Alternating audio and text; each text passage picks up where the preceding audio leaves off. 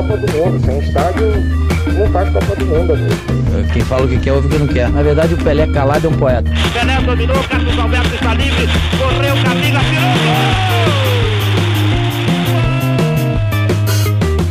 tirou Muitíssimo boa noite para você que está acompanhando o nosso Cornetas Podcast. Estamos no ar com mais um episódio, o episódio de número 64 do nosso Cornetas. O nosso tema hoje é o seguinte: reféns de Varão e Negueba? É a pergunta que a gente vai tentar responder nesse primeiro bloco. E no segundo bloco do Cornetas Podcast 64, nós vamos falar sobre os possíveis adversários de ABC América na segunda fase da Série D, caso eles se classifiquem, né? Até porque não tem nada garantido ainda. O ABC está na liderança, o América é o vice-líder, mas muita coisa pode acontecer. Eu sou Rafael Moraes, estou aqui com meus, meus cornetas. É, o meu corneta já de todas as semanas, Carlos Henrique CH, e também com um convidado, ele está aqui com o nome Rádio Trampolim na tela, mas ele se chama Jarbas França, é o maior pé de gia do futebol nordestino e agora brasileiro também, viu? Que eu fiquei sabendo que ele foi para São Januário na semana agora do jogo do ABC contra o Flamengo no Rio e o Vasco perdeu para o Botafogo. Onde ele pisa, onde ele pisa, algo de errado acontece. Só espero que a nossa conexão hoje não caia, como aconteceu em outras vezes que ele palpitou lá no nosso grupo da, da imprensa. Jarbas França, seja bem-vindo. Você é da Rádio Trampolim e da Liberdade, né? Seja bem-vindo ao nosso Corneta 64 na casadinha do futebol, Rafael e, e, Carlos Henrique na casadinha do futebol e agora internacional, né? Internacional, né? Passando da quebrando as correntes, né? Quebrando as correntes aqui, mas essa história de pé de gia é daqueles bandidos que tem ali num grupo aqui da imprensa, que tem um MOI, um grupo ali que gosta dessa essa onda aí, mas eu sei quem são os chefes já lá daquela bandidagem, viu? No bom sentido. Muito bem, o Mick Jagger do Futebol Potiguar. CH, seja bem-vindo ao Corneta 64. Corneta tá afiada para hoje? Olá, Rafael, Jarbas, velho conhecido de Rádio Trampolim Liberdade, que eu tive o prazer de participar. Olha, Rafael e amigos corneteiros, foi só sair que o cara foi pro Rio, Campina Grande, Caruaru. Quando eu tava com ele lá, meu amigo, olha, para soltar uma viagenzinha, viu? Mas foi bom, foi bom. E é um prazer estar com ele aqui, descontraído, com a gente conversar sobre esse, essa dependência que parece que está acontecendo com a BC América de jogadores, né? E a gente começar a vislumbrar os adversários, na minha avaliação, dos times potiguares, porque eu acho que a BC América já estão muito bem encaminhados, não estão garantidos, mas a gente vai dar uma destrinchada aí no outro grupo, no A4. É, a, a, gente fica fazendo essas brincadeiras com Jarbas, mas é tudo na esportiva, né? A gente sabe que é tudo na resenha mesmo. Ele sabe que é pé de gia mesmo, porque ele, quando, ele, quando ele palpita, ele palpita de propósito para dar errado, entendeu? Ele, ele sabe quem vai perder e aí aposta em quem vai perder para dar errado, né? Mas enfim, vamos, vamos seguir com o nosso corneta de Paulo, Paulo Victor, que eu acho que não é o nosso PV corneteiro, eu acho que é outro Paulo Victor, tá aqui nos acompanhando, mandou boa noite pra gente, good vibes. Grande abraço para você, Paulo Vitor. Se você está aqui acompanhando o nosso Cornetas, deixe o seu comentário, a sua pergunta, participe do nosso podcast. Lembrando que você pode se inscrever aqui no nosso canal para receber todas as semanas o lembrete né, das nossas lives, que toda segunda-feira, 9 horas, 21 horas, tem o nosso a live né, do Cornetas Podcast, ao vivo para todo mundo. E às quintas-feiras, 7 horas da manhã, vocês podem acompanhar o episódio editado no podcast na sua plataforma preferida. É o Paulo Vitor, sim, é o PV, tá aqui. Aqui agora ele tá todo, todo chique agora com a marca própria, ó, PV, que não dá para ver, deve ser PV Assessoria Esportiva. PV que voltou para o América, né, CH? Agora tá trabalhando de analista, analista de desempenho do América. Boa aquisição do América, viu? É uma grande contratação. Acho que uma das maiores aí nessa temporada americano e eu, de coração, desejo muita sorte, porque talento ele tem, né? Agora falta sorte, né? Espero que ele tenha ajudando é, o América nessa busca pelo acesso. Grande abraço, PV. Provando que corne os corneteiros têm, têm qualidade, né? Então vamos lá, vamos falar sobre os jogos do final de semana. Vamos começar pelo América. Jarbas, você que narrou o jogo, você estava lá, encontrei você lá na. A gente desceu o elevador junto, né? O elevador não, não parou não parou, não funcionou. Funcionou bem, não é toda hora que acontece. Mas enfim, vamos falar desse, dessa, desse empate do América, quase perdeu. Conseguiu empatar lá aos 42 minutos do segundo tempo. Né, fez um gol aos 39 com o Alvinho e um aos 42 com o, o Mazinho cobrando pênalti, né? Aliás, Mazinho e Alvinho entraram muito bem no jogo. Sua análise dessa partida, o empate foi merecido? O empate com sabor de vitória, né? Com sabor de vitória, porque perder de 2 a 0 e buscar no finalzinho o, o, o, jogo, o empate e ficar aí com um ponto na segunda colocação, que acabou deixando ele até numa posição confortável. Então, esse empate realmente ele teve sabor de vitória. Eu acho que o América entrou um pouquinho com o seu salto alto. Entrou um pouquinho com seu salto alto, que poderia ter levado um pouco mais a sério. Não esperava que o 13 viesse lá de Campina Grande e chegasse com aquela postura de ir para cima, de, de, de fazer os gols logo no começo do jogo. Se colocar os pés no chão, a gente sabe que, com, todos, com todo respeito aos outros, os outros que fazem parte do grupo A3, ABC e América, tem chance em sim de passar. Tem chance, tem elenco, tem estrutura, tem campo, tem torcida que, apesar de não poder utilizar agora, tem tradição. Agora, Rafael, se não jogar com seriedade, o grande problema de América que vem sendo vivido nesses últimos cinco anos, esse não me falha a memória, quatro ou cinco anos de Série D, que não consegue passar, é o psicológico, é a cabeça, é a mente. A mente, porque um time que tem esquerdinha, que esquerdinha joga muita bola, esse camisa 10 do América, joga muita bola. O América entrou, eu acredito, eu chamo sapato alto, com que aquela confiança dos bons resultados passados fez com que eles entrarem com esse sapatinho alto. E aí, meu amigo, quando veio cair a ficha, já estava 2 a 0. Aí para tirar de 2 a 0 é um pouco complicado. Mas um grupo que temos só Campinense 13, que é o mesmo nível de ABC e América, mas aí com todo respeito, Calcaia, Central, Atlético Cearense, e o, o Souza, né, não, não merece aí ficar brigando lá embaixo, na quarta, quinta colocação, não. Mas tá, tá bem equilibrado nesse momento, praticamente. O América tá com 15 pontos, tá apenas quatro pontos à frente do quinto colocado. Então não pode mais pisar na bola. Já perdeu o que tinha de perder. O América já perdeu o que tinha de perder. E agora tem que somar pontos, viu? Tem que somar pontos. Tem que vencer o seu jogo agora fora de, ca... fora de casa o Atlético Cearense, que deu trabalho aqui na primeira fase, o América, mas que tem equipe, tem elenco para vencer. Renatinho tem que puxar as orelhas da batuta dele, viu? Eu, eu não gostei, foi do, do Daltron. Não gostei da, da, do Daltron, não gostei. E quando Dalton. ele saiu, William Dalton, né? E quando ele saiu, quando ele saiu, no segundo tempo, a equipe já foi outra, com o Patrick. Eu acho que foi o Patrick que, que entrou no lugar dele, não me recordo aqui. Isso, Patrick mas Foi o Patrick. Foi, ele já deu outra conotação, outra direção. Eu gosto do, do, do Smith, do Wesley Smith, eu gosto, é parecido. O, o, o estilo de jogo do Wallace Pernambucano é parecido. Eu gosto. Agora, precisa os caras jogar com mais seriedade, meu amigo, né? acabar de picuinha e jogar com vontade, jogar com vontade. Toda bola, Rafael, Carlos, toda bola é pro mato que o jogo é de campeonato. Não pode jogar com toquinho de calcanhar, que foi coisa que eu vi logo no primeiro tempo, os caras dando toquinho de calcanhar no começo do jogo, meu amigo. Isso é série D. É nem do futebol, você não pode errar uma, um quesito sequer. Um. É o Enem do futebol. Muito bem, a classificação hoje é a seguinte: né? o ABC está em primeiro lugar com 19 pontos, o América é o segundo com 15, o terceiro é o Campinense com 14 pontos, fez 3 a 0 no Atlético Cearense, o quarto é o 13, subiu para duas posições, agora está com 12 pontos, o quinto é o Atlético Cearense com 11, o sexto é o Souza com 11, aí vem o Calcaia em sétimo com 8, mais para trás um pouquinho, né? O Central é o oitavo, o oitavo colocado, Lanterna com sete pontos. Então, digamos que até o Souza, até o sexto colocado estão brigando aí pela classificação. A ABC disparou um pouco mais, mas o América pode ser alcançado, por exemplo, pelo 13, que está na quarta colocação, com apenas uma rodada, né?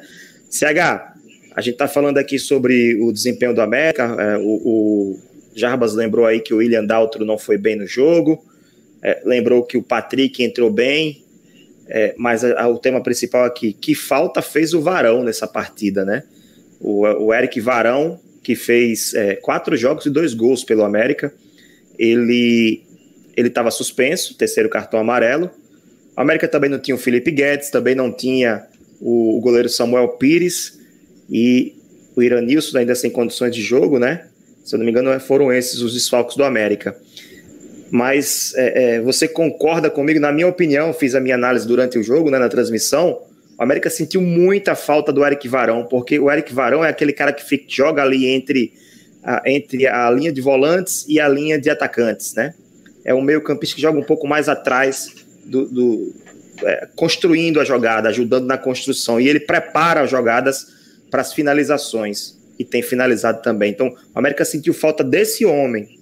E eu senti também que o América centralizou muito os lances, não, não usou muito a, as, os lados do campo quando usou, fez gol, né? Que o Mazinho cruzou a bola, o Alvinho fez o gol. É que você acha? O Varão fez muita falta para o América? Tem substituto para o Varão nesse time? Olha, Rafael, é, com certeza o Eric fez muita falta. Não à toa, o América teve muita dificuldade de construir jogadas, principalmente no primeiro tempo. O primeiro tempo é para se esquecer, né? Foi um primeiro tempo muito ruim. Para mim, um dos piores dessa, dessa, dessa Série D até aqui que o América jogou. E eu acredito que o Eric Parão hoje é o principal jogador ali, pelo menos do meio para frente do time americano ao lado do esquerdinha. Mas outro também que fez muita falta foi o Felipe Guedes, porque ele é que é o esteio ali de segurança no meio de campo, né? Tanto é que o América leva o primeiro gol aos 12 minutos, numa bola roubada ali no meio de uma, uma saída de bola errada, e não tinha ninguém para acompanhar o Gindré, Anderson Gindré, que avançou sozinho e tocou na saída do goleiro, né? Bom jogador, então, assim, viu? Muito bom, bom jogador, camisa dele, 10, bom. habilidoso, é rápido. Isso. Finaliza. Tanto é que ninguém alcançou ele, né? Quando ele pegou a bola e arrancou. Ele né? driblou dois então, no lance. Driblou dois, bateu com categoria na saída do Lucas, né? Então eu acho assim, o, o América depende muito do Eric Barão durante todo o primeiro tempo. O América já vem sofrendo com as laterais, né? Com desfalques, com problemas médicos. E é, ontem a, a, defesa voltou ao, ao ser a, a, defesa americana das primeiras rodadas, bateu cabeça quase o tempo todo. Então, assim, o América sofreu muito no primeiro tempo, sem construir jogadas, sem conseguir segurar o ímpeto do 13, que olha que o 13 nem é essa sétima maravilha do mundo. É um time que jogou, se esforçou muito ontem, foi bem aplicado, né? E por muito pouco saiu com mais um gol no primeiro tempo, só foi para o segundo tempo com um gol, né? 1 a 0 o 13 merecia até ter saído com 2 a 0 Mas aí veio o segundo tempo, o América ainda sofreu um pouquinho no começo, né? E numa bola alçada na área, o Euler, né? O zagueiro Euler, ele fez o, o segundo gol, e naquele momento eu, eu, até pensei comigo mesmo. É, parece que a vaca vai pro brejo hoje, porque nada estava dando certo para o América. E aí tem os deuses do futebol apontam para um jogador para que ele entre, né? O Alvinho, o Alvinho entrou, o Mazinho se, é, se posicionou pelo lado esquerdo, ele entrou mais ou menos ali nos 30 minutos, né? E aos 38 ele fez um gol de cabeça no cruzamento do Mazinho, e um minuto depois, um minuto e meio, é, ele sofreu o pênalti que o Mazinho cobrou e, e decretou o empate. Então, foi um resultado, como bem disse o Jarbas, com sabor de goleada, para mim foi goleada, porque, repito, diante do péssimo primeiro tempo e diante do que o América não construiu até os 30 minutos do segundo tempo, praticamente não construiu, né? Então foi um, um ponto muito bom diante das circunstâncias. E sem o Eric Varão e sem o Felipe Guedes, mas muito mais o Eric, o América volta umas casinhas no jogo, demonstra muita dificuldade na construção de jogadas né? Mesmo com o Mazinho ali, mas o Mazinho é um jogador que cai muito pelo lado esquerdo. Então, assim, realmente parece que está se criando uma dependência do Eric aí para que o América possa deslanchar. Quatro jogos, dois gols, mostra que o cara tá on, né, Rafael? Pois é, é, é e alguns dados do América também para destacar, CH e Jarbas. O Elvinho cresceu muito de produção, ele já fez três gols e deu duas assistências. Ele é artilheiro e líder em assistências para gols na Série D. O Mazinho, mesmo vindo do banco, já fez duas assistências e fez um gol. Fez o gol de pênalti, né? E o Alvinho, ele entrou cinco vezes na Série D, todas vindo do banco, e fez três gols. Então, Alvinho e Alvinho são os artilheiros do América. É o Alvinho, mesmo sendo reserva, é o artilheiro do América, está pedindo passagem nesse time. Agora, o Mazinho também está crescendo de produção, tá, tá entrando bem aos poucos, entrou bem contra o Souza, entrou bem contra o 13, mas eu acho que não tem espaço ainda para ele, porque vai tirar quem? Vai tirar o Esquerdinha? Varão tem que voltar para o time, não tem como. O Esquerdinha não dá para tirar o Esquerdinha também, porque ele está jogando bem. querendo ou não, ele tá jogando bem e é uma arma também na bola parada, né? Então tem que esperar a vez dele também. Mas assim, se, te, se é uma dor de cabeça, é uma dor de cabeça boa para o Renatinho tentar resolver. O problema é, quando o Varão não estiver disponível, ele vai ter que encontrar uma forma do América produzir como ele produz com o Varão, porque com o William Daltro não funcionou. O Patrick entrou, mas também não foi tão efetivo. E o Mazinho entrou, mas o Mazinho joga muito mais na frente do que na, na função que o Varão faz, que é mais recuado um pouco, né? Apesar do Varão chegar muito ao ataque. É, o Varão é, é ele faz muita função que o Valderrama está fazendo no ABC, só que não faz com a mesma qualidade e a mesma, mesma eficiência, né? Vamos ver quem está por aqui também. O João Eric Nazoli falou boa noite, hashtag fora Moacir. O cidadão do ABC tá um arara, que o ABC foi jogar fora de casa contra o Lanterna e, e jogou todo defensivo, né? Tem o Rodrigo Ferreira também tá por aqui. Boa noite aos cornetas. Jarbas, olha só, é para você, tá? Eu quero que você responda, tem direito de resposta. O Rodrigo falou o seguinte: Grande Jarbas, com as esperanças renovadas após os 3 quilos de sal grosso despejados em São Januário. Que história é essa? É, rapaz, é, eu fui a São Januário e fui ajudar o Vasco, né? O maior do Rio de Janeiro, eu fui ajudar ele lá. Levei um salzinho grosso original, o original aqui de Macau, para ver se dá, dá certo, né? E me parece ai, que ai, deu certo, ai, porque o primeiro jogo lá em São Januário foi justamente no domingo pela manhã. E o Vasco venceu de goleada o Cruzeiro sub-17, viu? 6 a 2 então. É, é sinal que o sal grosso já começou a mas surtir o, efeito, mas, viu? Mas, o profissional mas ganhou? Santos, no, no Newton Santos teve nada, não? O profissional ganhou, Jarbas? É porque o sal foi jogado só em São Januário, né? O sal foi jogado em São Januário, né? É uma figura. Tá bom, vamos falar do ABC agora, que daqui a pouco a gente vai ter que terminar esse bloco. O ABC empatou com o Central 1 a 1 saiu perdendo lá, lá em Caruaru, né? Empatou depois, logo em seguida, com o Gustavo Henrique. Finalmente, Gustavo Henrique conseguiu fazer o gol dele, ele estava batendo na trave literalmente nas últimas partidas. Mas é o que, é que você pode falar desse ABC, CH? O ABC conquistou um grande resultado, um empate, ou deixou de ganhar um, deixou de somar três pontos fora de casa? Um pouco de cada, porque o, o ABC tem muito mais time que o Central, mas, diante da circunstância do que o ABC não quis fazer, o ponto foi muito justo, né? E, de certa forma, importante de, diante dos outros resultados e porque era o, o, ele é o líder isolado da chave, né? Mas ontem ficou claro que o ABC pisou no freio completamente, um jogo muito fraco. Também um, um demérito aqui para o Central, que não consegue, pelo segundo ano consecutivo, é, fazer valer suas tradições, que é um time tradicionalíssimo no Nordeste. Não tem a força do ABC, do América, dos outros do, de Pernambuco, mas tem sua tradição. E eu acho que o jogo muito feio. E o Nazori, né, o João Eric Nazori, ele, um, ele colocou uma hashtag aí, o pessoal tá uma arara porque em determinado momento do jogo, o ABC jogou com três zagueiros e três volantes, sem a menor necessidade, porque o Central não impressionava tanto. Né? O Central era um, é um time muito limitado, que chegava muito mais na base da vontade do que da, da, da questão tática, da questão técnica. Os dados aqui do, do ABC nos últimos jogos, só para a gente ter uma noção né, do, que, do quanto isso reflete também no desempenho do time. Né? Contra o Central teve 44% de posse de bola, ou seja, o Central teve mais. Contra o Campinense, jogando em casa, venceu o jogo, mas só teve 47% de posse. Contra o Campinense fora de casa, que foi o terceiro jogo Estou falando de, de frente para trás, né? Teve 32%, Sim. jogou reativo também. Sem falar que contra o Flamengo também foi assim, né? Contra o Calcaia fora de casa, 44%, 44% de posse de bola. O único jogo que o ABC conseguiu ser mais superior foi aquele jogo contra o 13 fora de casa, que o 13 estava todo desfalcado por conta do Covid. Foi 63% de posse. Então, e, é, é, me parece que é um padrão desse time do ABC. Jogar e isso quer dizer o quê? Isso quer dizer o quê? Que o ABC dá a bola para o adversário.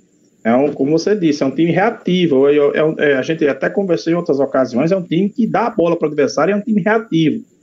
E isso, até me perguntaram, não lembro quem foi em um programa, se isso era ruim para o ABC.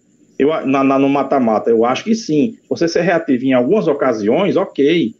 Mas se você for reativo sempre, e principalmente no mata-mata, se você tiver na noite ruim, uma tarde e noite ruim, Isso pode ser muito maléfico, né? E prejudicar a vida do ABC. Então, um time limitado como Central teve mais posse de bola que o ABC, é sinal que tem assim um, alguma coisa errada aí né, na qualidade do time e na, e na questão tática.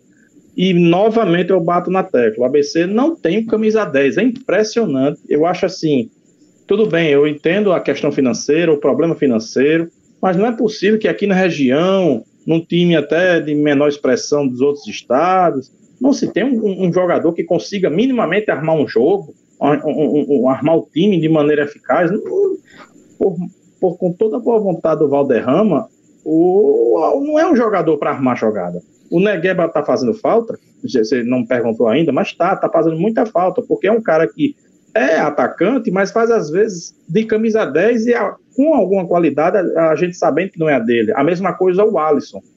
Então, assim, o ABC está precisando muito desse jogador e está também se formando a dependência do Negueba. O mais normal seria do Alisson, que é o cara mais técnico dessa equipe.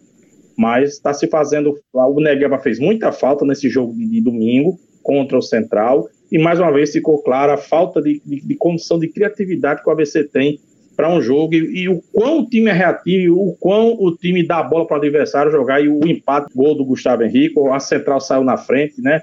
É, no placar, um placar justíssimo pela péssima qualidade do jogo e pelo péssimo futebol apresentado pelo ABC, sobretudo é, no, no, no, segundo tempo para o final, quando nitidamente queria o empate a qualquer custo.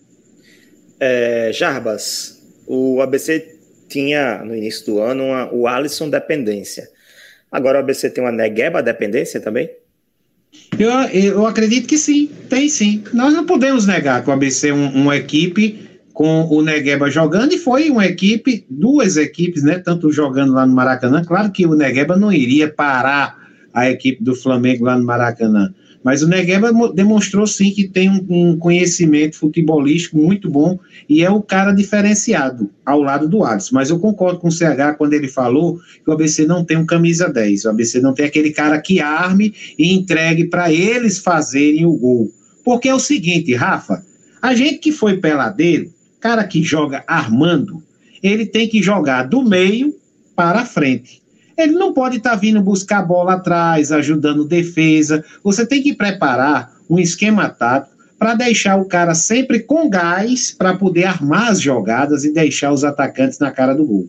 Eu vejo muito aqui, ultimamente, vou citar aqui, vou puxar um pouquinho só lá do América, o Wallace Pernambucano se matou e muito jogando atrás, dando carrinho, vindo buscar, e teve várias vezes que ele partia com a bola e quando chegava dentro da grande área já para finalizar, ele chegava cansado, amigo. já chegava sem um gás. Isso é natural. A ABC precisa de um cara, de um camisa 10 inteligente, para armar jogadas para o Alisson e para o Negueba, que sabe, que tem qualidade, que tem o cheiro de gol, que sabe fazer, que tem a tranquilidade dentro da grande área. O ABC não tem esse camisa 10. Isso é um ponto. O jogo de ontem, falando no jogo de ontem, além de ter a, a não ter jogado bem, como foi falado aqui, ainda tem um grande fator, que é o campo do Lacerdão lá em Caruaru. Meu amigo, o campo não é bom, não ajuda, não ajuda. Agora, se bem que a turma da pelada aqui do Potiguar tanto joga lá como joga cá, então não tem esse negócio não. Eu cansei de arrancar, CH, a cabeça do dedão do pé jogando no calçamento, né? Que o chamado chamboque, né? Aquele chaboque mesmo, aquele negócio que o cara arrancava, e de tarde você tava de novo, com o dedo amarrado com a gás e ia de novo pra pelada, mano. Jogando de não. novo. E ninguém reclamava de, do calçamento, não reclamava, não. Tarado Jogador. É, rapaz, jogador de futebol gosta de sempre colocar a culpa em um determinado equipamento quando perde, quando não ganha. Quando ganha, se vai e ganha, ninguém lembra do campo, mas realmente o campo dificultou. Você vê, eu tive lá o ano passado é, cobrindo, esse ano também não teve melhor, o campo é um campo duro, parece muito com o Leonardo Nogueira em Mossoró. Então, para o domínio de bola, para tudo isso, para você que não está acostumado, você acaba apanhando, né? Apanhando na realidade. Foi isso também que eu vi, sabe? Aquela questão do campo. Além de que, que o ABC não acertou muita coisa ontem, não, viu? Não acertou e tá devendo agora. Agora, jogar contra o Flamengo aqui, que vai ser o próximo jogo, se eu fosse o treinador, Moacir, Moacir, escute o que eu estou lhe dizendo. Conselho aqui, viu, Rafa? Presta atenção. Vai. Jogador comigo que sair de dentro da grande área, eu tiro.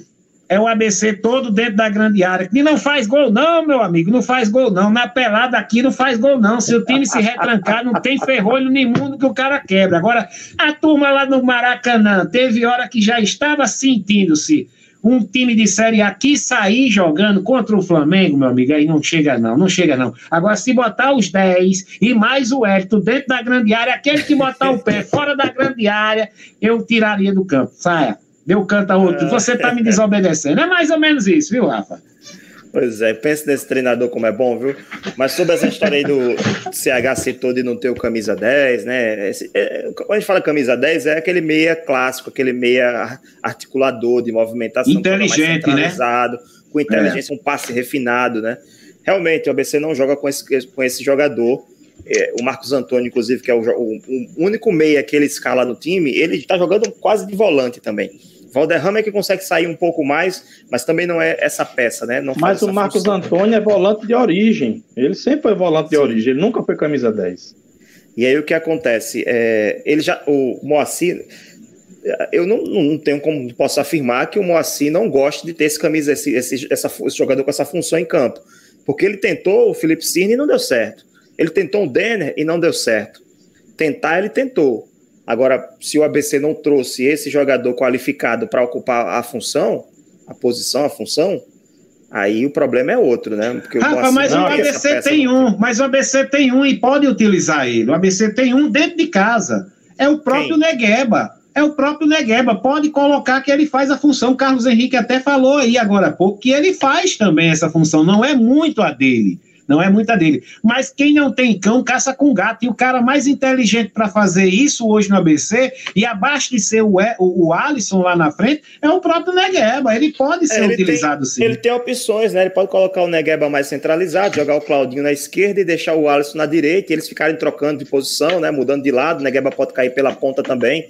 Eu acho que ele pode utilizar o, o Negueba com esse camisa 10 que você falou, porque o ABC não tem Sim. outro. O cara não vai puxar o Alisson para ficar jogando com a 10, né? O Alisson é aquele homem de frente. O Alisson gosta de ele tem aquela jogada de puxar para para direita, cortando para dentro e bater, ele gosta de jogar ali na frente. Então tem, tem que ser criada essa função do camisa 10, tem que ter. Não, é, o, o Moacir, ele, ele tentou, como bem disse o Rafael, o problema não é o treinador, o problema é que o ABC não tem problema é que não tem. tem o Negueb e o Alisson que mais se aproximam, mas eles não são camisa 10. Eles são atacantes de, de, de beirada ou de afunilar, de afunilar na, na frente. Não é um camisa 10 o cara que vem de trás. Mas se for preciso, é o Negueba mesmo, como você bem disse. Então vamos de corneta aleatória.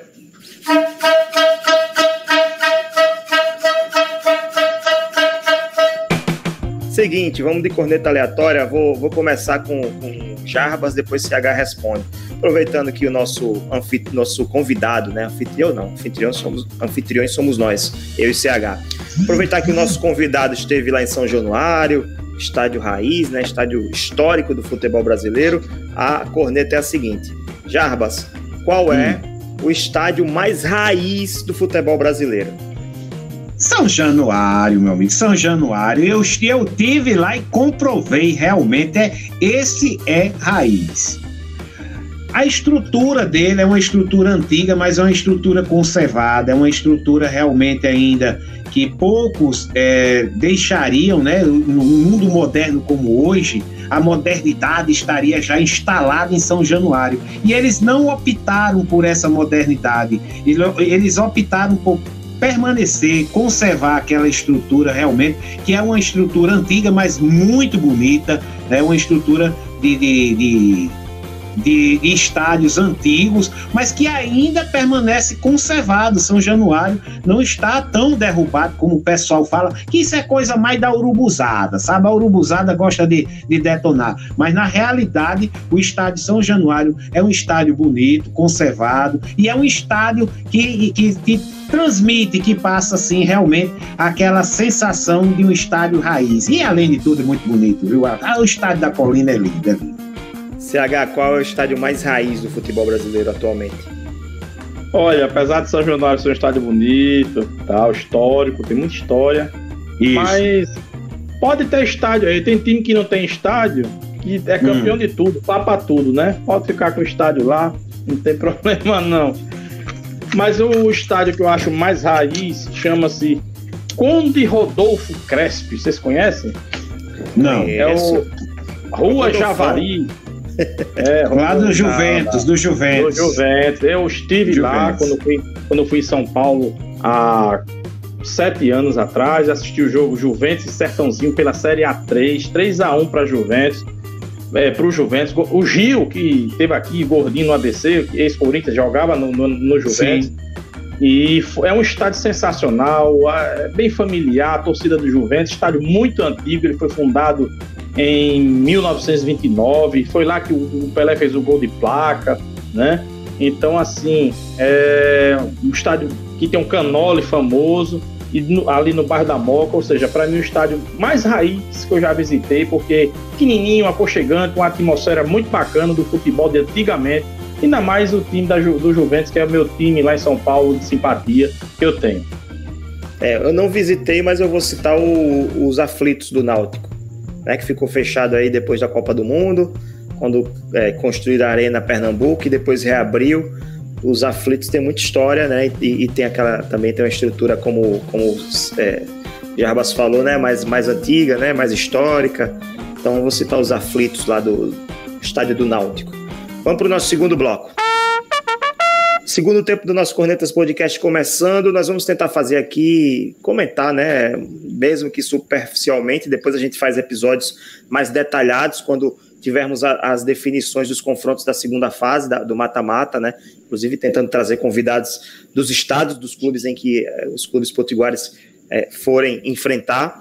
Mas vamos tentar ver aqui a classificação do grupo 4, que é o grupo eh, em que, que o, o, grupo 3 de ABC América vai, vai cruzar, né? Nessa, na competição. Então, aqui, ó, grupo 4, grupo A4, né, no site da CBF. Em primeiro lugar está a Juazeirense com 19 pontos. A Juazeirense que eliminou o Cruzeiro, né, mas tomou 4 a 0 do Santos na Copa do Brasil. Em segundo lugar está o Retrô com 16 pontos. Na terceira colocação, Itabaiana de Sergipe com 15 pontos. O Sergipe é o quarto colocado, aliás, aqui o Sergipe é o campeão sergipano desse ano, né? 15 pontos. E aí vem o Bahia de Feira em quinto com 11, o Atlético de Alagoinhas da Bahia com 10 e o Asa de Alagoas com seis apenas e o Murici de Alagoas também com três pontos. O então, Atlético se... de Alagoinhas é o atual campeão baiano, viu? Só lembrando. Isso, é, é okay. Agora sim, na Bahia, Vitória, Vitória não, mas o Bahia jogou com o time sub-23, né? E, e o, o, o, o Vitória, mesmo com o time principal, não conseguiu chegar nem na semifinal. E temos, por enquanto, se terminasse agora, né? Já que o ABC está em primeiro, enfrentaria o Sergipe na segunda fase. E o América, que está em segundo lugar, pegaria o Itabaiana de Sergipe. Então teríamos um duelo é, potiguares contra sergipanos. ABC e Sergipe, América e Itabaiana. Seriam esses os duelos. Começar por você, CH. O que falar? Grupo 4 é mais forte que o grupo 3? Tem alguém aqui que mete medo nos clubes potiguares? Olha, Rafael, o, o, o, grupo é tão equilibrado quanto o grupo 3 né, você vê que a diferença do ABC, vamos falar só dos que tem chance né, de, de, de, de, se classificar, do primeiro ao sexto, né, a diferença do ABC está disparado, mas vamos do segundo, do América para o Souza, são quatro pontos. E você vê no grupo 4 a diferença do Retro, que tem 16, para o outro que tem chance, que é o Bahia de Feira, na minha avaliação, são cinco pontos. Então, um, um grupo razoavelmente equilibrado. Eu acredito que esses quatro aí, primeiro, primeiros colocados, não vai fugir disso, só vai mudar a posição diante da distância que abriram, pelo pouco que eu, que eu acompanhei, que eu, eu vi alguns lances dos jogos. A Juazeirense é a equipe mais forte, a Juazeirense de péssima lembrança para os americanos. É um time que vai para C, volta para D, vai para C, volta para D, tirou o Cruzeiro da Copa do Brasil, engrossou para o Santos, levou três gols nos últimos 10 minutos de jogo, mas enquanto segurou 1 a 0 não levou muito perigo ao Santos, mas segurou, né? ou seja, mostrou que tem suas qualidades.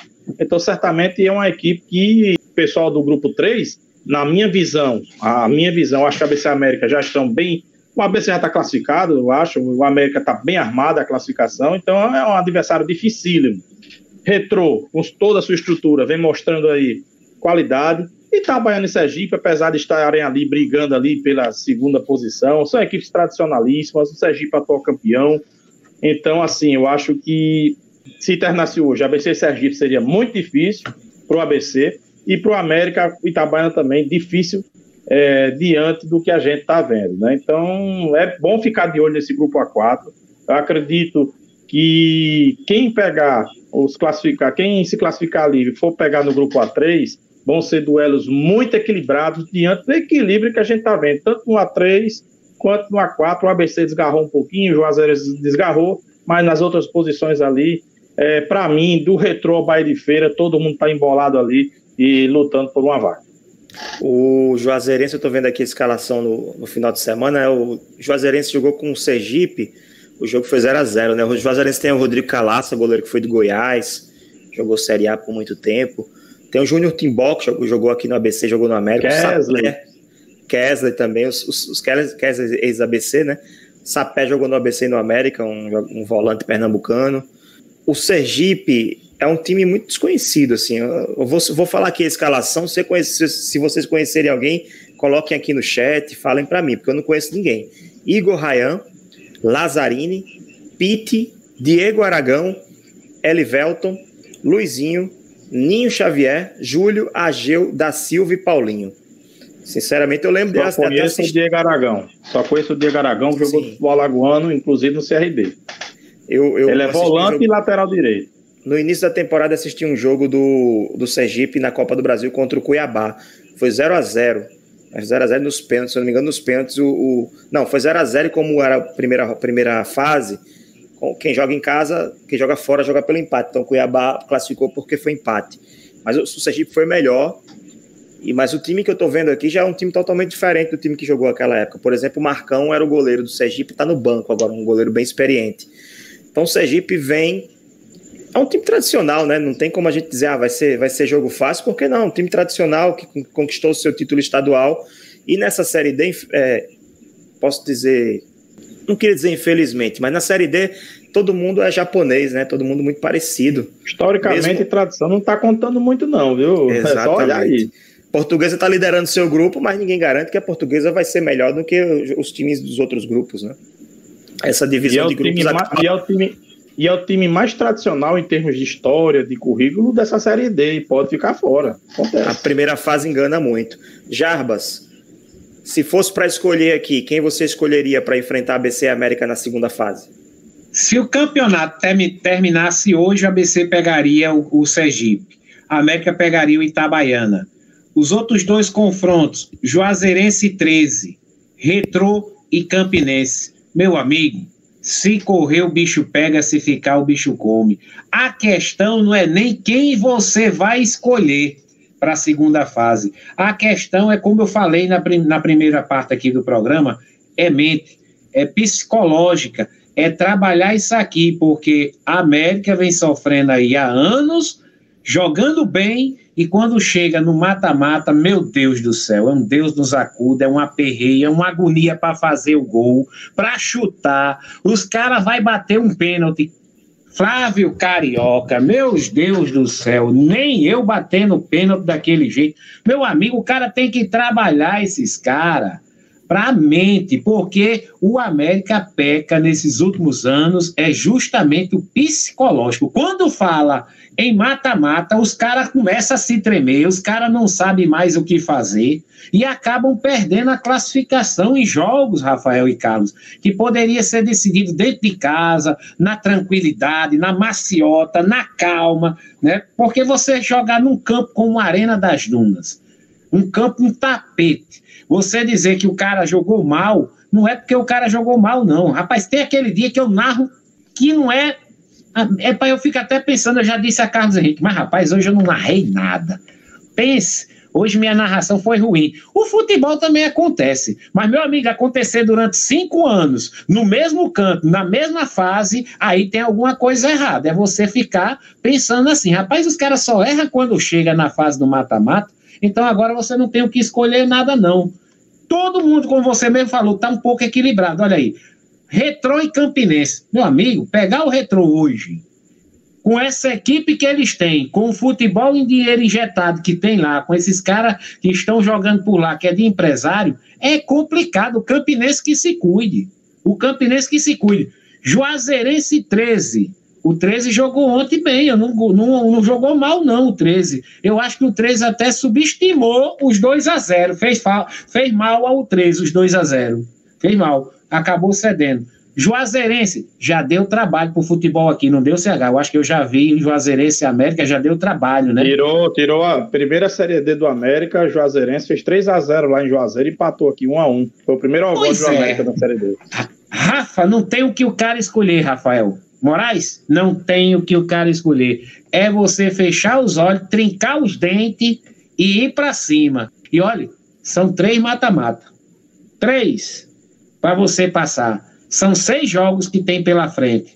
Não é possível que esse ano não dê para ABC e América chegar lá. Eu não sei, mas eu, eu só acho a questão do psicológico. Contrata um psicólogo aí, hein? Contrata um psicólogo para trabalhar com a mente dos meninos. Agora, aquela história de fazer, viu? A, a, aquele, o, o, pessoal do BOP não é muito legal, não, viu? Porque aí o medo é maior, viu? É. Ali, ali é coisa pro Santa Cruz, né? Roberto Fernandes. Ali é coisa pro Santa Cruz, Bom, é. E os resultados do final de semana do grupo 4 foram, foram os seguintes: Atlético de Alagoinhas 1, Murici 0. O Juazeirense 0, Sergipe 0. Asa 0, Retro 1. Asa também só ganhou um jogo no campeonato. Nove jogos, um, uma vitória, três empates e cinco derrotas. E o Itabaiana perdeu em casa pro Bahia de, Bahia de Feira, né? E o Bahia de Feira tá ali brigando.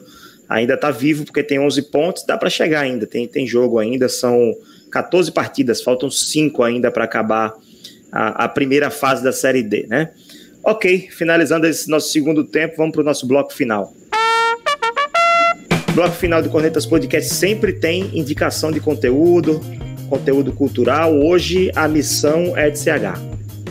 Rafael, Jarbas, amigos corneteiros, é, nesta segunda-feira, 2 de agosto, completou-se 32 anos da partida, na, na minha opinião, do maior artista musical que esse país já teve, né? Eu sou muito suspeito para falar. Na Liberdade FM eu apresento o programa Viva o Rei, na Liberdade e na Trampolim, que é a vida e obra de Luiz Gonzaga, né, seu parceiro. E eu indico, logicamente, o livro A Saga de Luiz Gonzaga, A Vida do Viajante, Dominique Dreyfus, que é uma francesa radicada no Brasil, a editora 34, né? Esse aqui, inclusive, foi base da, da, da do, do, meu, do meu trabalho de fim de curso, foi esse livro, são 346 páginas, contando a história desde praticamente antes do nascimento de, de Gonzaga até o seu legado. Então são 32 anos sem a presença física do, do, do, rei do Baião, mas o seu legado ficou aí ecoando sua voz e sua sanfona para todas as gerações. Eu duvido, eu faço um desafio a qualquer pessoa, do, do sambista ao forrozeiro, ao pagodeiro, ao roqueiro, até o rock pesado duvido ninguém conhecer ao menos uma estrofe da música do Rei do Baião. Pelo menos uma, qualquer pessoa conhece. Isso canta, um, é uma canta, uma pra, canta uma pra gente. Não, aí, dá não. Mas espanta, espanta a audiência, deixa pra depois. Não dá nem pra, não dá nem pra como é que chama? Recitar? Não, recitar dá. Saudade, meu remédio é cantar, e a saudade lá na música que nem Giló que a gente sente do Rei do Baião. Então tá aí o livro, ó. A Saga do Luiz Gonzaga, A Vida do Viajante, Dominique Drive, tá bom? Muito bom. Jarbas, gosta de forró também? É, oh, se gosta, viu? E eu sou fã do programa Viva o Rei, viu? Do CH. Ah, muito bom, é. muito bom as músicas aí. A gente. A ideia Valeu. foi dele e, e, fizemos mais de, de 35 programas, não foi, CH? Foi, eu não tenho lembrança, mas foi. 36 programas na, na Trampolim. Na Trampolim, isso. Quando a gente se juntou com a Liberdade, são 54, mais 54. Jarbas, obrigado viu, pela participação, pelo tempo, pela disponibilidade. Esteja convidado desde sempre para outros episódios. Ah, como eu costumo dizer aqui, estamos juntos e misturados para qualquer assunto do esportivo. É, eu gosto, é, amo o que faço, né? E, e, e tá aí. A Rádio Trampolim está aberta, viu? Para a gente fazer aqui um contrato, uma negociação e colocar também na Rádio Trampolim Olha. podcast e ficar lá também na nossa programação. Pois é, já dei carta branca aqui. Eu não sou, eu não sou, eu não sou líder de nada aqui, mas CH que vai negociar com você. CH, valeu Show. também pela participação. A gente se encontra quando? Segunda-feira, né?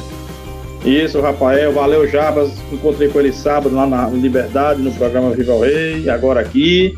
E seja bem-vindo sempre. Obrigado, valeu, Rafael, amigos corneteiros. Até a próxima segunda barra quinta-feira com mais um Cornetas Podcast. Tchau, tchau. E graças a Deus o nosso, a nossa conexão não caiu com o Jarbas França participando do nosso pé de dia. Provando que eu sou pé quente. Provando que eu sou pé quente.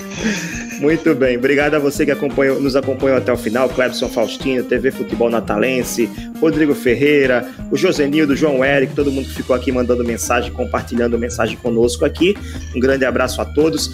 Sigam o Cornetas Podcast na sua mídia, né, na mídia social arroba Cornetas Podcast no Twitter ou no Facebook, não, desculpa, no Twitter ou no Instagram. Vocês podem também curtir aqui a nossa nosso canal no YouTube, se inscrever, ativar o sininho para receber as notificações. Sempre que tiver uma live, você vai receber no seu e-mail e no seu celular. Você pode também acessar o www.cornetaspodcast.com para acompanhar todos os episódios e, claro, seguir o Cornetas Podcast na sua plataforma preferida para acompanhar todos os nossos 64 episódios ok? Até a próxima segunda-feira com mais uma live do Cornetas Podcast.